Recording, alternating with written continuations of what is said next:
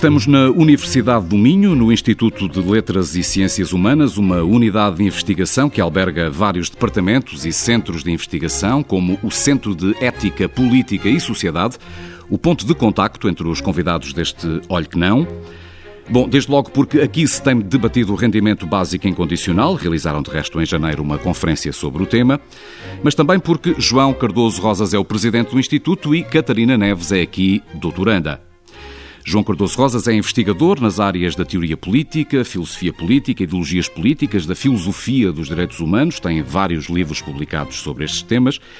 E Catarina Neves, depois de uma licenciatura em Ciência Política e um mestrado em Gestão, estuda agora o rendimento básico incondicional e colabora com a associação eh, que vai defendendo a sua implementação em Portugal. Boa tarde, obrigado a ambos pela disponibilidade em estarem no Olho que Não e por nos receberem na vossa casa.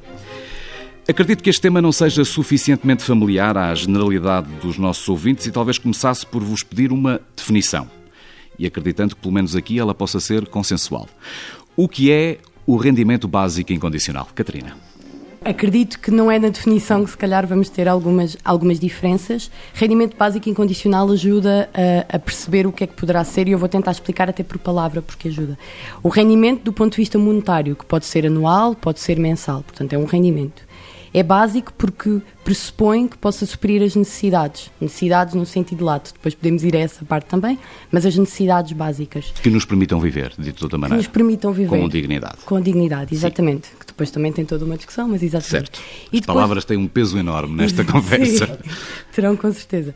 E depois, por outro lado, o incondicional, que é onde está o cerne da maioria das discussões quando falamos do RBI, vou tratá-lo por RBI porque acaba por ser mais fácil, incondicional no sentido de ser livre de obrigações. E esse é um ponto muito chave quando nós falamos do RBI. Portanto, é um rendimento, pode ser anual, pode ser mensal, é básico, permite suprir as necessidades básicas para podermos viver com dignidade, é livre de obrigações e um ponto que não está no nome, mas é universal, é para todos dependendo da circunstância. Ricos, pobres, trabalhem, não trabalhem, Exatamente. novos, velhos, de uma forma distinta. Exatamente. Este aspecto, aliás, eu complementava um bocadinho também aquilo que, que a Catarina disse, porque eu realmente acho que neste aspecto, se calhar, podemos estar de acordo na definição uh, fundamental, é que devemos distinguir o rendimento básico incondicional muito claramente do chamado rendimento social de inserção, como existe no sistema português, ou do rendimento mínimo, como chamamos comumente, porque porque o rendimento mínimo é, ao fim e ao cabo, um instrumento de combate à pobreza. Uh, e é condicional, portanto, ele, uh, ele só é atribuído em função de determinadas, de um teste de determinadas condições uh, e, e, portanto, visa, de certa forma, ou retirar ou pelo menos minorar a, a situação de pobreza de algumas pessoas. O rendimento básico incondicional é algo uh, totalmente distinto, como a Catarina disse muito bem, digamos, a sua incondicionalidade, a sua universalidade, portanto, é para todos, não, não, não exige nenhum teste de condições, é para uh, ricos e pobres, é simplesmente a atribuição de uma espécie de mínimo, é certo, mas um mínimo que permitirá viver com, com dignidade e, uh, digamos, a partir desse mínimo, as pessoas fazem o que quiserem e podem se ganharem muito mais dinheiro para além disso. Não há nenhum problema uh, com isso, nem vão perder o rendimento por causa disso. Já vamos detalhar. Continuamos, se me permitem, com este olhar mais geral. É correto dizer que na base do RBI, do Rendimento Básico Incondicional, está um ensaio de resposta aos tempos que correm, às, nomeadamente às mudanças no mercado de trabalho, à automatização que poderá diminuir num, num, futuro mais ou menos próximo o número de empregos, é essa a mola impulsionadora da ideia? Preparar antecipadamente a sociedade para uma mudança do Estado Social que pode estar aí mais próxima do que imaginamos? Bom, essa é a forma como a têm olhado atualmente, mas na realidade o RBI é muito mais antigo do que isso. O RBI já surgiu no século XIX, já se falou de RBI. O Thomas Paine já falava do RBI. Ele tem agora uma espécie de segunda vida em função das mudanças uhum. que estamos a assistir? Exatamente, tem uma segunda vida em função dessas mudanças, também no contexto dos países em desenvolvimento, onde algumas organizações financiadas por empresas de grande dimensão, como o Facebook, como o Twitter, como a Google, estão a experimentar enquanto mecanismo aí de combate à pobreza, de empoderamento, de promoção do empreendedorismo social e de outros.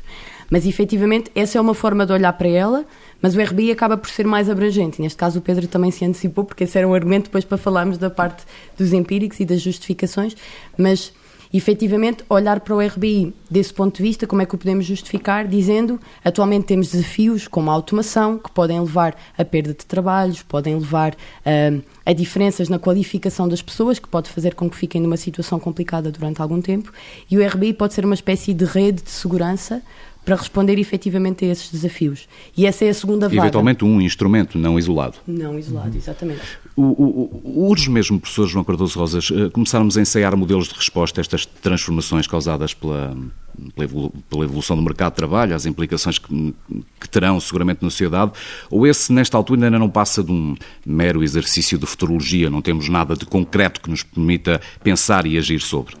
Com certeza que temos que pensar e temos que ensaiar novas modalidades de, de, resposta ao nível do Estado Social e ao nível das políticas públicas em geral. O que eu duvido é que, o, digamos, o rendimento básico seja, neste caso, a resposta. E, na verdade, esta questão de olhar para o rendimento básico incondicional como uma espécie de resposta para as mudanças que estão atualmente a ocorrer devido à revolução tecnológica no mercado de trabalho parece-me um argumento um bocadinho ad hoc. Quer dizer, uh, vem-se agora o rendimento básico incondicional parece uma espécie de panaceia para aquilo que se diz que é que, no, digamos, num futuro próximo, muitas das profissões atualmente existentes, muitos do, dos trabalhos que hoje em dia são, são desempenhados, vão deixar de existir. E, portanto, eventualmente surgirão outros. E surgirão outros. Essa, essa é a minha questão. Quer dizer, nós, às vezes, neste, na, na, no debate sobre o rendimento básico incondicional, apresenta-se muito uh, esta, esta medida como uma, uma solução para, uh, digamos, as mudanças no mercado de trabalho, para o fim do trabalho, como às vezes se diz, e eu acho que isso é um exagero. Quer dizer, toda a experiência que temos das anteriores revoluções tecnológicas é que, obviamente, há uma extinção de diversas formas de trabalho, mas há a criação de outras. E, e, no limite, quer dizer, se o trabalho for muito menos necessário no futuro, podemos simplesmente reduzir o, o horário de trabalho. Eh, não, não precisamos eh, necessariamente de dizer que vamos atribuir o rendimento básico, porque há uma grande quantidade de pessoas que vão, por simplesmente, ser desnecessárias ao uhum. mercado de trabalho. Acho que não é uma, uma boa, digamos, forma de olhar para o assunto. Eu, eu, concordo em parte, eu acho que sim, é um argumento ad hoc. Acaba por ser aquele que pega mais porque há uma, uma espécie de receio da automação, como sempre houve, e portanto, como o fantasma paira, de repente o RBI consegue ganhar e rejuvenescer no, no, no debate público. Mas, de qualquer forma, mesmo considerando que possa ser ad hoc, a automação, a revolução tecnológica, como vemos agora, ainda consumindo que não levará a uma perda de traba trabalhos, levará de certeza a uma forma, uma reestruturação da economia e do tipo de trabalhos que nós temos que fazer. E isso nós podemos assumir que as pessoas conseguem fazer uma transição que, pelo que parece, será muito rápida, ou podemos saber já à partida que essa transição, a nível de educação, sistemas educativos, formação ao longo da vida, será difícil. E aí o RBI pode servir como uma ferramenta. Mas concordo consigo e acho que devíamos ir ao início de porque é que o RBI deveria ser justificado por outras razões, nomeadamente filosóficas, se calhar são mais próximas para mim, porque sobretudo para o, para o professor. E já lá vamos chegar. Sim, é, como base para poder justificá-lo como uma política válida. Mas há bocado passamos pelo combate à, à pobreza e, e, pelo combate ao desemprego. Eu gostava de não deixar esse ponto para trás antes de, de avançarmos. O, que é que a leva a pensar, Catarina Neves, que, é, que, é, que, o RBI pode ser uma arma eficaz no combate à pobreza e ao desemprego? Em que é que uh, sustenta essa convicção e ainda que de um ponto de vista teórico, porque a experiência prática é ainda muito residual? Hum. Nós temos algumas experiências. A questão com as experiências é que tem um método de terem sido desenhadas que é muito diferente. Mas temos experiências nos anos 60 e 70 nos Estados Unidos, temos as experiências que agora estão a ressurgir, que aconteceram na Finlândia, estão a acontecer em Barcelona, estão a acontecer na Holanda. No Canadá. São, no Canadá. Em breve na Escócia. Exatamente. Mas sempre experiências, sempre projetos muito piloto, não é? Sim, sim, sim. Portanto, claro que tem as suas limitações para nós podermos extrapolar. Mas ainda assim, Gosto de olhar para a coisa da seguinte, da seguinte forma: se pensarmos no contexto português, nós temos uma taxa de incidência de pobreza sem transferências sociais de 40%. Eu acho que às vezes não nos lembramos uhum. de quão elevado é que é, ou de cerca de 40%. Se colocarmos as transferências sociais, estamos ali à volta dos 19%, estamos dos 20% de taxa de pobreza. E que tem sido relativamente estável, com algumas diminuições.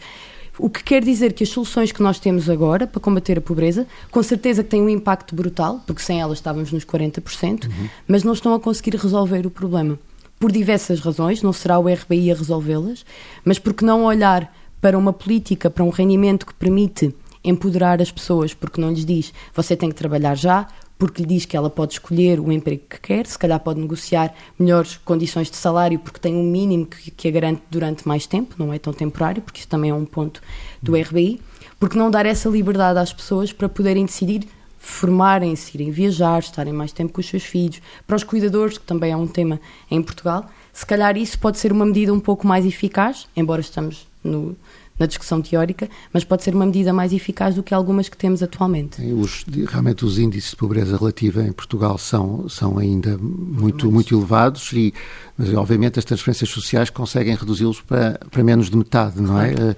sem, sem essas transferências sociais eh, a situação seria realmente dramática. Uhum.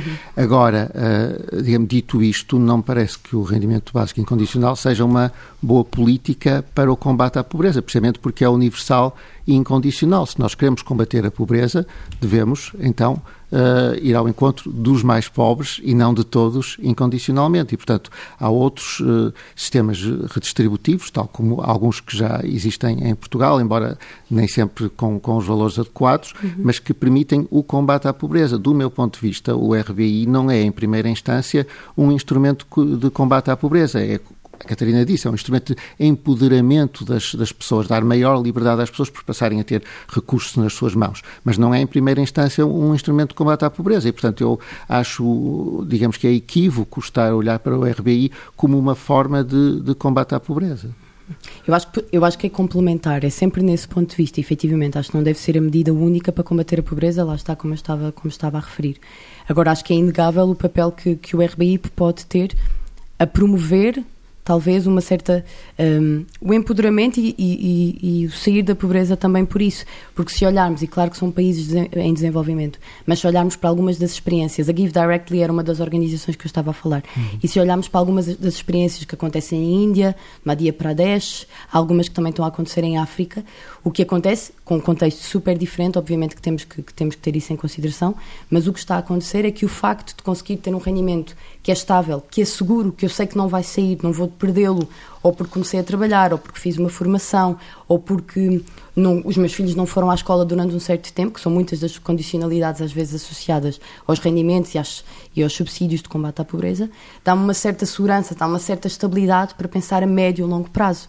E isso pode ter um impacto nas estratégias que eu, como indivíduo, consigo empreender para sair da pobreza. Uhum. Acho que é mais nesse, nesse, sentido. Ora, o rendimento básico de inserção, já terão percebido lá em casa, entra assim no debate uh, sobre os desafios que nos esperam dos Estados sociais modernos. E há aqui uma questão ética que já passamos por ela e que agora me gostaria de centrar um pouquinho mais relacionada com o conceito de trabalho, o conceito que existe hoje Uh, e o conceito que eventualmente poderá ser eh, transfigurado num estado em que o rendimento eh, básico incondicional esteja, esteja implementado. Estava aqui à procura de um apontamento que tem a ver com a intervenção que o Ministro Vieira da Silva aqui deixou na conferência que realizaram em janeiro e ele dizia algo como esta medida corre, uh, tem o risco de fraturar a sociedade entre os que trabalham e os que subsistem apenas graças à subsidiação do Estado, uh, poderia dividir a sociedade, acrescentava ainda o Ministro, entre os que têm acesso aos benefícios da civilização através dos rendimentos de trabalho e outras que teriam uma espécie de prestação social para poderem ser uh, consumidores. Acho que estou a citar corretamente o Ministro Vieira da Silva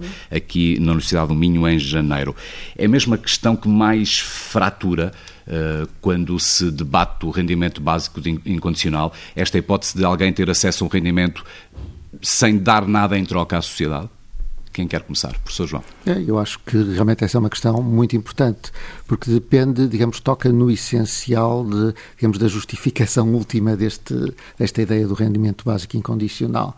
E, e que é o seguinte, do meu ponto de vista, esta ideia é uma ideia, para dizer de forma rápida, eh, talvez excessivamente individualista. Quer dizer, é, é, uma, é uma ideia que consiste em pôr recursos nas mãos das pessoas, mas que cria uma certa assimetria social, aquilo que referia o ministro Vieira da Silva, uh, entre aqueles que apenas uh, recebem uh, o rendimento incondicional e aqueles, digamos, que, que, vão para além disso, não é?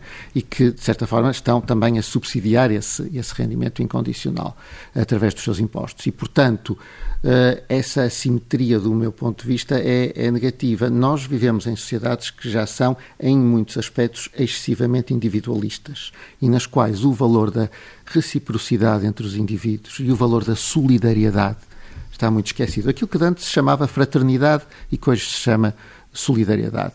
Uh, e esse valor tem sido erudido ao longo dos tempos pelo, digamos, pelo, pelo tipo de sociedade em que vivemos, pelos, pelos, pelos, comportamentos que temos, pelos padrões de consumo, etc. E eu creio que o, o, rendimento básico incondicional é uma ideia que se adapta muito bem a esse tipo de sociedade, mas que do meu ponto de vista, se adapta demasiado bem, porque não, não contraria essa erosão da solidariedade social que eu, eu acho que existe e que é, eh, de certa forma, potenciada com esquemas mais tradicionais de redistribuição uh, do que propriamente com o rendimento básico, mas a Catarina deve discordar. Só vai-me permitir discordar. Aliás, até tem aqui uma frase da Catarina que diz aquilo que a justiça deve distribuir antes de tudo é a igualdade no acesso à liberdade. É, é de liberdade que quer falar mais do que do individualismo do professor João Cardoso Rosas. Exatamente, e estamos aqui com um pano de fundo com a justiça, mas sim, sem dúvida, o professor vai-me permitir discordar, um, não porque não acho que seja um argumento válido, acho que é o argumento mais válido e mais perigoso, digamos assim, quando falamos de justificar ou não o RPI,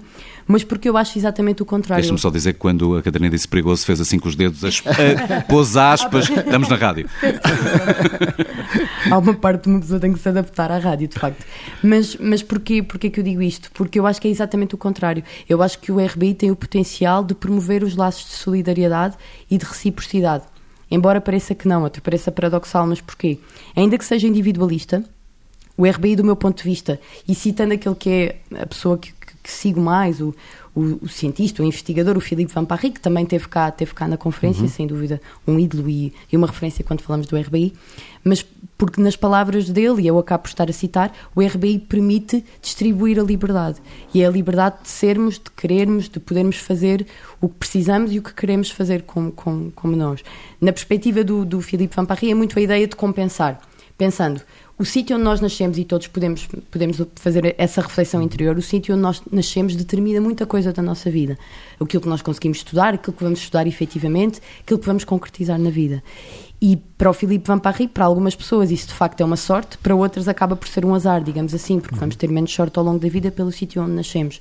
O RBI pode ser uma forma de distribuir a liberdade que uns conseguiram ter pelo sítio onde nasceram e que outros não conseguiram ter e igualizar as oportunidades. Por sítio entenda-se circunstância, não é? A família em que nasceram, exatamente. o contexto social. Exatamente. Que o sítio acaba por ter uma referência, mas efetivamente a circunstância. E Conseguir fazer isso, imagine-se um RBI que nos permite igualizar as oportunidades e a liberdade para fazermos o que queremos, é um RBI que nos permite ter mais tempo. Ter mais tempo para pensar, ou para trabalhar, para quem quiser, uhum. porque também permite isso, ou para estar em casa, ou para ir fazer uma formação, para viajar, para fazer um trabalho diferente, o que nós quisermos. Portanto, é um RBI que reforça de alguma forma, ou um, vai reverter situações de alienação, vai-me permitir estar mais perto da minha comunidade, estou mais satisfeito, sinto que tenho liberdade para fazer o que eu quero, tenho mais tempo também, portanto, se calhar posso participar mais na comunidade. E, portanto, eu acho que tem o potencial de acontecer exatamente o contrário do que nós estamos a dizer que é uma ameaça. Eu estou totalmente de acordo com, a, digamos, a, aquilo que a Catarina diz sobre as contingências de, das nossas vidas. Certo. Quer dizer, essa é uma questão fulcral. Uh, a nossa vida é marcada por contingências desde o nascimento, a família em que nascemos, uh, o tipo de estrutura motivacional que é criada nessa família, uh, as contingências não apenas sociais, mas também naturais, os dotes com que uhum. nascemos ou não nascemos temos a sorte a sorte, que às vezes é uma má sorte uh, bruta que temos na vida, a nossa vida é marcada por contingências pelas quais nós não somos moralmente responsáveis. E, obviamente, uma sociedade decente e uma sociedade tendencialmente justa deve tentar corrigir essas, essas contingências pelas quais nós não somos moralmente responsáveis, porque não fomos nós que escolhemos. Nós, nós individualmente ou nós enquanto sociedade? Nós, enquanto sociedade, é que podemos fazer essa, essa correção, porque nós individualmente não escolhemos nascer numa família pobre ou numa família rica, Exato. não nascemos escolher com determinadas características, por exemplo, com talento para jogar futebol como o Cristiano Ronaldo ou sem nenhum talento para isso ou para outras coisas. E, portanto, isso e todas essas contingências têm um efeito, um efeito absolutamente uh, brutal nas nossas vidas, né? no modo como as nossas vidas se desenrolam, nas oportunidades que temos ou não temos ao longo da vida. Com isso eu estou de acordo, totalmente, aliás. Agora, uh, aquilo em que eu não estou de acordo é que o rendimento básico incondicional seja a melhor resposta para essas uh, contingências. Eu acho que a melhor resposta consiste na criação, em primeiro lugar, de maior igualdade de oportunidades, uhum. de uma igualdade de oportunidades mais equitativa, que faça com que as pessoas que têm, eh, digamos, eh, desvantagens à partida possam compensá-las por acesso à educação, por acesso a cuidados de saúde básicos, por acesso ao emprego, etc. Não é? Eh, portanto, uma melhor igualdade eh, de oportunidades é, é aquilo que melhor permite corrigir essas assimetrias e também, em, em última instância, a própria distribuição do rendimento e da riqueza, ou redistribuição uhum. do rendimento e da riqueza, do que propriamente estar a dar a mesma, uh, a mesma soma a todos, ricos e pobres, uhum. com a criação de uma espécie de suspeição social em que os ricos ficam a, a pensar que, apesar de tudo, estão a subsidiar os, os pobres eh, e eles estão a receber alguma coisa, eh, mas ao mesmo tempo os pobres podem olhar para, para os ricos também com, com suspeição, porque obviamente têm muito mais do que eles e, portanto, pode-se produzir esse acantonamento que falava o ministro Vieira da Silva aqui uhum. na nossa conferência e entre aqueles que só têm o rendimento básico e aqueles que têm uh, muito mais do que isso, não é? Na preparação deste programa estava, estava a ler um, um relatório da OIT recente de fevereiro em que a OIT afirmava que ter emprego nos dias de hoje não é garantia de ter condições de vida dignas, pois em 2018 a maioria dos empregados do mundo, qualquer coisa como 3.300 milhões de, de, pessoas, não tinham bem-estar material nem segurança económica. Dito outra vez, porque fiz aqui umas vírgulas e abri uns parênteses. O, o, emprego já não garante condições de vida dignas. Nesta medida, faz algum sentido, eh, não sei se eventualmente universal, se parcial, mas uh, uh, os Estados se mobilizarem para, para resolver este problema que aparentemente se vai agudizar, porque o, o preço do trabalho é cada vez menor, os salários estão cada vez mais baixos? Pedro, só um parênteses para, para, para, responder ao, ao, professor, porque eu acho que, que o ponto é interessante e, e, importa responder também ao que, o, ao que o ministro Vieira da Silva referiu cá, porque depois acabámos por não conseguir responder na totalidade e que o professor também referiu.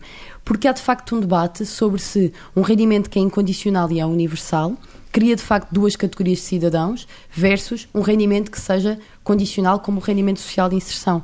E também nos convida a todos a olharmos para a forma como a maioria da população portuguesa acaba para olhar para o rendimento social de inserção, onde efetivamente há uma estigmatização crescente com a uhum. crise, mas, mas agora continua, de quem recebe esse subsídio versus os outros que consideram que estão a pagar pelo subsídio. Uhum. E em parte, e há, há, algumas referências na literatura sobre isso, em parte é pelo facto de serem só aquelas pessoas que estão a receber e, por exemplo, os elementos da classe média não receberem.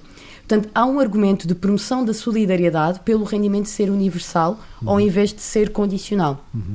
Daí eu, acho, eu achar que, que a argumentação de que o RBI vai criar dois tipos, categorias de cidadãos que vão não gostar uns dos outros, acaba por não ser verdade, sobretudo se o contrapormos ao rendimento social de inserção. E sobre a reciprocidade também, e deixo no ar também para falarmos sobre isso eventualmente mais à frente, se o Pedro permitir. Eu permito, Mas... o, tempo, o tempo é que pode não permitir. uh, mas pelo, pelo facto de, se nós olharmos para a reciprocidade, e mesmo que aceitemos que o RBI não promove a reciprocidade e é um problema, porque todos vamos sentir que é injusto alguns estarem a receber e outros não trabalharem, portanto eu estar a pagar para uns não estarem a trabalhar e estarem a receber dinheiro, Considerando hoje, se pensarmos em Portugal, nós achamos que o contexto que temos é justo, nós achamos que a reciprocidade que nós temos é justa, porque há um artigo interessante do, do Stuart White, também uhum. convido se quiserem ler sobre isso, em que ele diz, ok, a reciprocidade de facto é um problema, mas as coisas que nós precisamos de fazer para que a reciprocidade se torne justa, igualizar oportunidades, que é extremamente difícil, uhum. uh, o imposto sobre as heranças, o estatuto do cuidador. São várias medidas que convido-vos a ver, são cinco estruturais que teríamos que ter na sociedade para, para tornar a reciprocidade justa. São tão difíceis, talvez o RBI possa ser considerado superior do ponto de vista de justiça, porque não conseguiríamos ter uma, não conseguimos ter uma reciprocidade justa. Não sei se foi claro o que eu quis dizer. Creio que sim. sim. Mas, mas não, sem dúvida que existe esse, esse, ressentimento em relação ao, ao, ao, rendimento social de inserção, ao rendimento mínimo. Eu simplesmente acho que o RBI não, não resolveria esse ressentimento, claro. até, o, até o prolongaria. Mas em relação à questão que o Pedro OIT, levantou sobre, sobre o emprego, é, é totalmente certo. E no, no caso português isto é particularmente verdade. Quer dizer, muitos dos pobres em Portugal são pobres que trabalham, Trabalho, não é? Sim. Agora, o que, e essa é uma questão, eu acho que é fundamental, tem que ser endereçada. Agora, o que eu acho é que existem outros mecanismos que não o RBI para uh, endereçar especificamente essa condição. Um deles tem sido usado em Portugal, eu acho que uh, ainda bem que é o salário mínimo. Uhum. a fixação de um salário mínimo e o, o, aumento do salário mínimo, acho que é importante. Há sempre muitas resistências, nomeadamente dos economistas, eh, em relação ao, ao, salário, eh, ao salário mínimo, digamos, na medida em que leva a algum desemprego, mas a, a fixação do salário mínimo é, é realmente um, um, um, elemento importante. Outro, outro elemento importante é a intervenção no próprio sistema fiscal. Uh, Falou-se em Portugal, depois fez-se marcha atrás no, no, chamado imposto negativo, quer uhum. dizer, na, as pessoas de menores rendimentos, em vez de pagarem imposto, receberem, não é? Uh, e esse tipo de, de desconto fiscal ou de, ou, ou de acréscimo à partida no salário é um, é um esquema que nós costumamos chamar um esquema tipo pré-distributivo, uhum. quer dizer, é um esquema pré-distributivo que permite, digamos, melhorar os rendimentos de quem trabalha. Eu acho que esse tipo de políticas ou algum tipo de, de políticas deste, deste género tem que ser, tem que ser realmente implementado se queremos combater este problema que o Pedro referiu e que me parece que é, é real. Não, não, vos vou, não vou chamar esta conversa se Portugal tem ou não capacidade orçamental para suportar a implementação de um, de um rendimento básico incondicional, até porque provavelmente a implementação deste subsídio implicaria o desaparecimento de outros e colocaria a questão mais ou menos por aí. Imaginemos que Portugal adotava a implementação do, do RBI. Isso implicaria sempre, Catarina, e, desde logo por questões financeiras, a perda de outros direitos, por exemplo, em algumas prestações sociais, como o subsídio de desemprego, ou, por exemplo, no acesso aos serviços públicos, à, à saúde, à educação.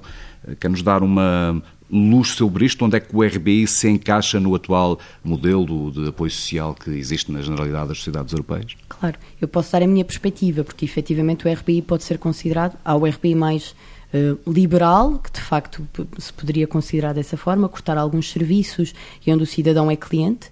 Não é esse que eu defendo todo, e, e aqui no CEPS muitas vezes não falamos desse também, embora possa haver quem. Mas ele existe, não é?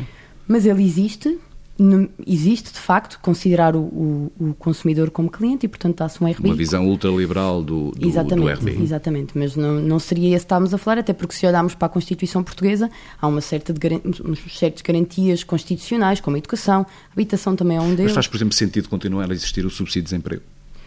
Aí talvez não, ou seja, o que aconteceria é que algumas e o prestações, família? exatamente, algumas prestações ou pensão de sobrevivência, a pensão de sobrevivência, é exatamente, é uma série de prestações sociais que, que uh, poderiam ser erradicadas, o que se tornaria redundantes, uhum. ou... exatamente, exatamente, um, aquelas que seriam mais e isso a Catarina não afasta, só para sermos claros. Não, à partida não afastaria, pareceria-me até fazer sentido. O que eu acho que não poderia deixar de existir são os que são garantias constitucionais, educação, saúde, habitação, algumas prestações talvez para pessoas com deficiência, por exemplo, algumas prestações que possam existir específicas para idosos com determinadas características. Pronto, Agora, é, muito, é, é, um estudo muito mais rigoroso do que talvez eu consiga fazer agora. Uhum. É preciso olhar para o sistema fiscal, é preciso olhar para o tipo de, de, de, de decide o demográfico que nós temos para decidir o que é que poderia ser cortado ou não. Mas com certeza que algumas poderiam ser cortadas, por isso é, é, que se refere também que o RBI poderia ser mais eficiente, por um lado, porque algumas prestações, sobretudo as que são muito condicionais, que envolvem fiscalização, que envolvem testes, avaliações, uhum. Como o professor uh, falava no início, esses poderiam ser eliminados e, portanto, certos custos que se têm muito com essa fiscalização poderiam deixar de existir. Mas, simplesmente o que eu acho é que esses, digamos, a eliminação de alguns destes subsídios não seria suficiente uhum. para, não é, para uh, subsidiar, para sustentar um, um rendimento básico uh, incondicional. E eu acho que uh, não é por acaso que, digamos, se olharmos para o espectro político, em Portugal e noutros países, ultimamente tem sido mais da área liberal ou até mesmo ultraliberal que defende o, o RBI e não tanto as áreas mais da social-democracia ou, ou, da, ou, da, ou da esquerda. Não é? Uma pequena nota sobre isso, talvez seja interessante para quem nos está a escutar. Nesta altura, só o PAN uh, defende o rendimento básico incondicional. Uh, todos os outros estão contra. O Bloco, por exemplo, recusa uma visão que qualifica como liberal, mas curiosamente o Yaris Varoufakis defende o RBI. Uhum. E tivemos, por exemplo, no PSD, o, uh, até há pouco tempo comissário, bem ainda, ainda está em funções, Carlos Moedas, uhum. uh, no, no, Congresso, que elegeu Rui Rio, de resto, a levar uma moção abrindo, pelo menos, Sim. o debate dentro do partido. Uhum. Está tudo contra, parece que, que, queima o tema ainda, não é? o LIVRE tem um grupo de trabalho que estão a uhum. discutir, discutir o tema, provavelmente também por causa do Desculpa, interrompi-o, mas se calhar fazia não, não, sentido, não, sentido explicar explicar, é fazer aqui um ponto sobre claro. como é que os partidos políticos se relacionam com esta questão. Interrompeu é, o seu raciocínio. Não, em termos de, de, digamos, oficiais, dos programas partidários, tudo isso ainda, digamos, a ideia está muito a fazer o seu começo, seu não é? Sim. Eh, mas eh, em termos de opinião publicada e tudo isso, vê-se muito, realmente, uma defesa do, do, do RBI, sobretudo, eu diria, numa, numa faixa mais liberal, e até liberal de, de direita, do que, do que propriamente na, na esquerda, não é? Sim. Agora, o que, o que eu acho, voltando àquela questão que a Catarina estava a levantar, é que se nós queremos tomar, digamos, o RBI a sério, e se queremos, vamos imaginar que o valor do RBI em Portugal seria equivalente ao indexante dos apoios sociais, que este ano está à volta dos 435 euros. Uhum. Se toda a gente em Portugal, os 10 milhões e qualquer coisa, recebessem 435 euros, a, a despesa envolvida seria superior à totalidade dos gastos do, do Estado. Quer dizer, suponho que o, a despesa, a despesa do, anual do Estado deve andar à volta de 50 mil milhões. É por isso que a Catarina diz que as é? utopias não têm de ser impossíveis de realizar. É? e, e, portanto, a conta a pagar seria superior, uh, digamos, à, à, despesa total. Portanto, o, o, que eu quero dizer é que não bastaria, como a Catarina estava a sugerir há pouco, acabar com alguns subsídios que realmente deixariam de ser necessários com a existência de um, de um RBI, uh, também seria necessário, digamos, acabar com o Sistema Nacional de Saúde, o Sistema de Educação, etc. Claro. E mesmo assim não chegaria. Não, o, ou seja, o ponto é, também não, não podemos fazer só a conta aquilo que custa e, e, quanto é que seria preciso, porque efetivamente parte também seria taxado, não é? Haveria uma parte do rendimento para as pessoas que recebem mais dinheiro que seria taxado e que regressaria. Portanto, uhum. as contas são um bocadinho difíceis também, razão pela qual não existem muito, muitos números. O Louçã tentou fazer um valor, uhum. quando teve também na conferência uh, em que estivemos, mas não, não é muito é um fácil. debate que ainda está muito uh, assente em modelos teóricos, não é? Sim. Sim, porque é muito específico também do, do contexto que estamos e que a falar. variará seguramente de país mas, para país. Não é? Implementar o RBI em Portugal não será seguramente a mesma claro, tarefa do implementar. Mas, mas é importante Alemanha, também dizer que, digamos, para além dos modelos teóricos, há aquilo que o Pedro já referiu, Catarina também, há uma série de experiências piloto, uhum. até mais do que aquelas que são, se calhar, Mas que parecem não ter durado o tempo suficiente para percebermos se poderão resultar, não sei. Fiquei com essa percepção do que fui lendo. Houve, houve algumas interessantes. De facto, a que aconteceu em Denver e em Seattle nos anos 60 teve alguma duração e foi interessante do ponto de vista, por exemplo, dos índices de saúde mental, de bem-estar, de felicidade, um, mas depois o, o, Nixon teve prestes, isto é uma curiosidade também, prestes a implementar, mas depois foi dissuadido. Seria interessante ver como é que seriam os Estados Unidos hoje se o RBI tivesse sido implementado. A de Mincom no Canadá também foi muito bem documentada, tinha, tinha investigadores, vários que, que documentaram, também teve resultados interessantes desse ponto de vista. Em educação teve resultados interessantes, no bem-estar, na saúde mental, na felicidade. É engraçado que a felicidade e o bem-estar são índices de resultados muito positivos que parece existir na Finlândia também, os resultados preliminares que saíram foi nesse sentido. Agora, sobre a sustentabilidade é mais difícil, porque estamos a falar de pilotos, estamos a falar de, não, não abarcam a população inteira, mesmo uhum. em Denver e Seattle, estamos a falar em Denver e Seattle, Seattle e num número muito específico. Mas eu acho que importa falar que há vários modelos de financiamento, porque muitas vezes o que acontece é que prendemos num modelo de financiamento semelhante ao que temos para a Segurança Social. Sim. Pronto, e prendemos-nos num modelo de financiamento que tem a ver com taxar o trabalho, que é quase uhum. paradoxal, que é eu taxar o trabalho para depois permitir que as pessoas trabalhem menos ou não trabalhem. Mas há outros modelos de financiamento interessantes que podemos olhar. Uhum. Nós podemos olhar para financiar o RBI por impostos nas transações financeiras, uhum. impostos nas heranças, pegando na ideia do PICATI e utilizar esse valor, se bem uhum. que aqui teria que ser multinacional, não poderia ser nacional. Mas é uma ideia interessante. A ideia do Philippe Van Paris de uh, taxar aquilo que são os recursos naturais, os comuns, porque se a água, se a luz, se recursos não renováveis, o que seja, se eles são de todos nós, uhum. porque não taxá-los e devolver a todos aquilo que, que é nosso por direito. E isso traria novos, novas formas de financiar o RBI e torná-lo sustentável. Nós estamos a entrar nos cinco minutos finais da nossa hum, conversa. Eu tinha dito ainda antes do início do programa que o tempo ia ser relativamente curto. Para uma pergunta final, e chegados a este ponto da vossa conversa, um, este é, antes de mais, um debate sobre valores, não é? sobre os valores que, que, que desejamos, que defendemos, que sejam ou não protegidos hoje e nas sociedades novas que aí vêm, fruto desta revolução tecnológica. É disso, no fundo, que estamos a, falar, e é por isso, professor, que há esta. Hum, há bocado utilizava o, termo, parece que é um tema, um tema que queima, que, que é incómodo. Uhum. É, é um bocadinho por isso, por estar a mexer com valores que julgávamos imutáveis? Sim, é uma, é uma ideia uh, extraordinária num certo sentido, porque é uma ideia simples, mas é ao mesmo tempo uma ideia disruptiva. Quer dizer, é uma ideia que, sendo aparentemente simples, ou inicialmente simples, depois eh, ela tem uma, digamos, um efeito enorme, ou tem que ser pensada em todas as áreas da sociedade, os impostos, da assistência social, do trabalho, da convivência social. Uhum. Quer dizer, é uma ideia que, eh, se for, se vier a ser implementada, tem efeitos, eh, digamos, extremamente relevantes. Eu acho que por isso também é que ela é tão eh, hoje em dia está, digamos, de certa forma cativante, sobretudo para, eu diria, para os mais jovens e para aqueles que procuram mais a inovação social e a inovação das, das políticas sociais. Agora, o fulcro da questão, do meu ponto de vista, para além de todas as questões da implementação, das questões financeiras, que são obviamente muito importantes, mas para além de tudo isso, o fulcro da questão é, é efetivamente aquilo que Pedro estava a levantar, é a concepção de sociedade que nós queremos, não é? E se o RBI corresponde à concepção de sociedade que nós queremos ou não.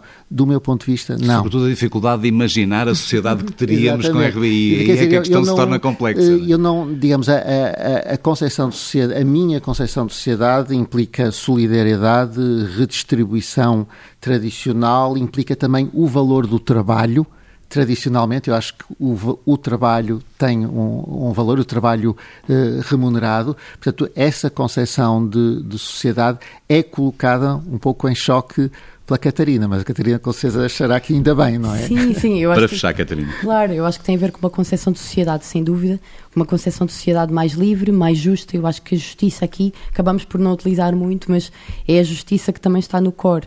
Uh, como é que nós queremos que a sociedade possa ser e o que é que nós queremos dar aos cidadãos a liberdade de poderem fazer e de poderem ser e de poderem concretizar. Portanto, eu acho que é uma utopia, como eu dizia, mas é uma utopia muito realizável se nós quisermos e se se acharmos que, que, faz sentido e que é justo para todos.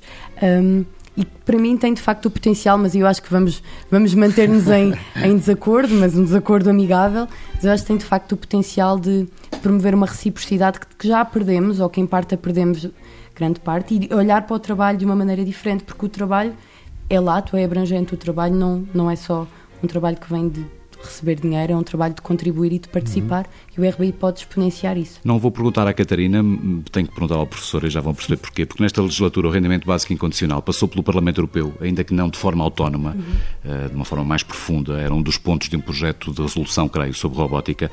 Faria sentido, professor João Cardoso Rosas, o tema voltar à agenda do próximo Parlamento Europeu? Faz pelo menos sentido discutir, tentar eh, vislumbrar um ponto de partida para este debate ou não é... Não, mesmo do meu ponto de vista que, digamos, sou crítico em relação a esta medida, acho que vale a pena e vale muito a pena, porque Precisamente porque eh, o RBI, a proposta do RBI, uh, centra-nos em questões fundamentais, como eu disse, que têm a ver com as políticas públicas que vamos ter que desenvolver no futuro em relação ao mercado de trabalho, em relação aos impostos, em relação ao combate à pobreza, etc. Portanto, é uma medida que nos, mesmo não sendo correta do meu ponto de vista, direciona a discussão no sentido certo.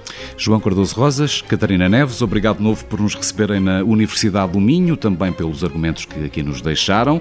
E procuremos agora, cada um de nós, a nossa resposta. Portugal devia adotar o rendimento básico incondicional?